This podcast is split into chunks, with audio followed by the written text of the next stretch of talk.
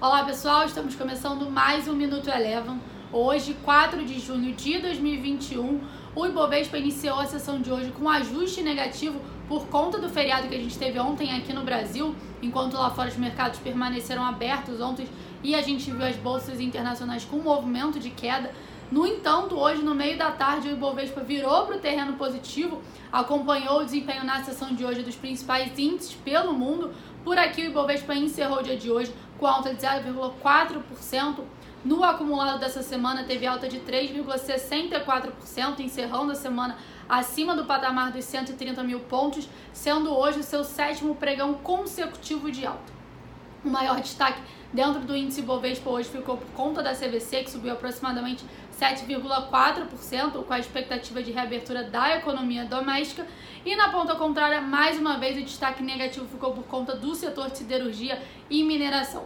A gente teve metalúrgica Gerdau a maior queda no dia de hoje, caindo 3,2%.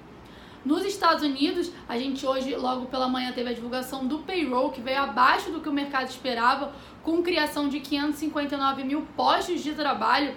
Esse dado mais fraco levou os investidores a acreditarem que o Fed manteria o seu programa de estímulos por mais tempo. E com isso, as bolsas norte-americanas tiveram um dia positivo. O S&P 500 encerrou a sessão com alta de 0,88%. Bom, dado mais fraco que o esperado do payroll acabou pesando sobre o dólar frente às principais divisas pelo mundo e por aqui o movimento não foi diferente. O dólar teve mais uma sessão de queda frente ao real, por aqui encerrou com queda de 0,95%, cotada a R$ 5,03.